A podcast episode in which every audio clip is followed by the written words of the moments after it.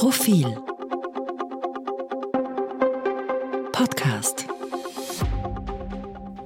Sie hören den aktuellen Profil-Leitartikel, geschrieben und gelesen von Anna Thalhammer. Er ist wieder da, oder? Ein mögliches Comeback von Sebastian Kurz ist Polittratsch-Thema Nummer eins.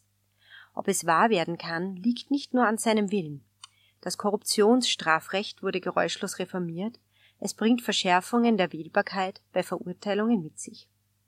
Er ist wieder zurück oder war nie weg. Ex-Kanzler Sebastian Kurz betritt wieder die große Bühne. Gleich zwei Filme über ihn kommen ins Kino. Über den einen, kurz der Film, zeigte sich der Ex-Kanzler so erfreut, dass er die Premiere mit rund 500 Gästen feierte. Das A und O der türkisen und schwarzen ÖVP kam von Ex-Kanzler Wolfgang Schüssel bis Kanzler Karl Nehammer. Auch seine engsten Wegbegleiter wie Ex-Finanzminister Gernot Blümel, Ex-Kabinettschef Bernhard Bonelli oder Ex-Strategieberater Stefan Steiner traten am roten Teppich auf. Diese Wegbegleiter haben eines gemeinsam. Sie sind Beschuldigte in Korruptionsverfahren und sie haben ihre Scham abgelegt, nachdem sie die Öffentlichkeit lange gemieden hatten.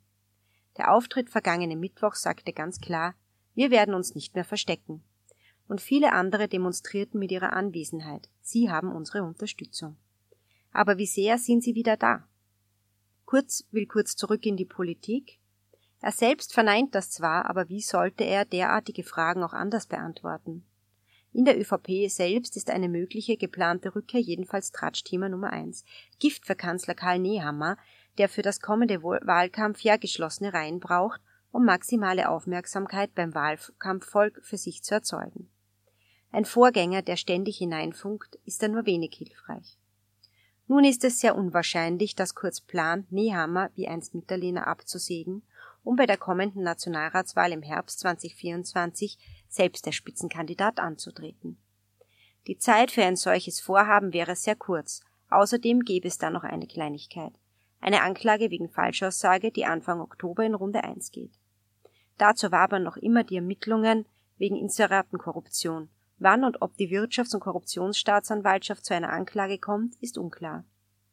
Sollte aber auch das irgendwann mit einem Freispruch enden, ist nicht unwahrscheinlich, dass Sebastian Kurz versuchen wird, wie Phönix aus der Asche zu steigen.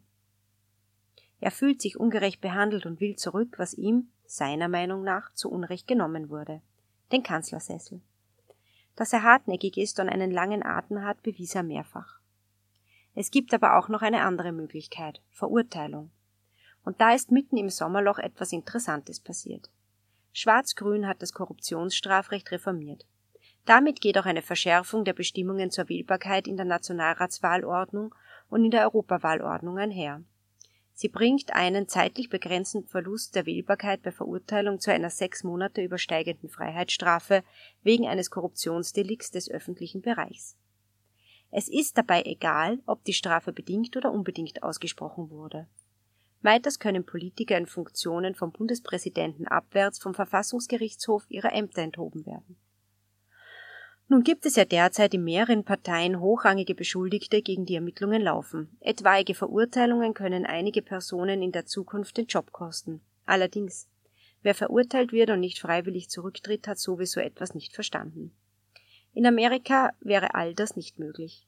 Dort darf jeder kandidieren, auch aus dem Gefängnis, egal wie oft und wofür er verurteilt wurde. Man wird noch sehen, was Ex-Präsident Donald Trump in den nächsten Jahren plant. Die Denkschule dahinter, das Volk allein soll entscheiden, was und wen es als Anführer möchte, auch wenn dieser vorbestraft ist. Die andere Philosophie, gewählte Volksvertreter sollten doch einigen Minimalanforderungen genügen. Immerhin muss man für viele Berufe einen unbefleckten Leumund vorlegen. Warum sollte das also nicht auch für die höchsten Vertreter des Staates gelten? Die Grenze ist das Strafrecht, hat Kurz einmal gesagt. Ja, das stimmt, aber die Unterkante. Und wie man gesehen hat, sind diese Grenzen auch nicht unverrückbar, wurden mit dieser Reform gerade neu gezogen. Außerdem sollte man sich im Leben prinzipiell nicht am Schlechteren orientieren, sondern sich nach der Decke strecken. Politiker im Besonderen, sie haben Vorbildfunktion.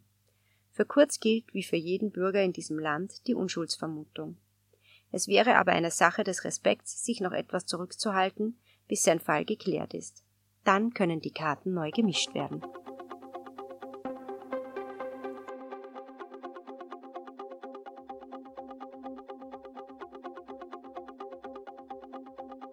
Mehr zum Thema auf Profil.at.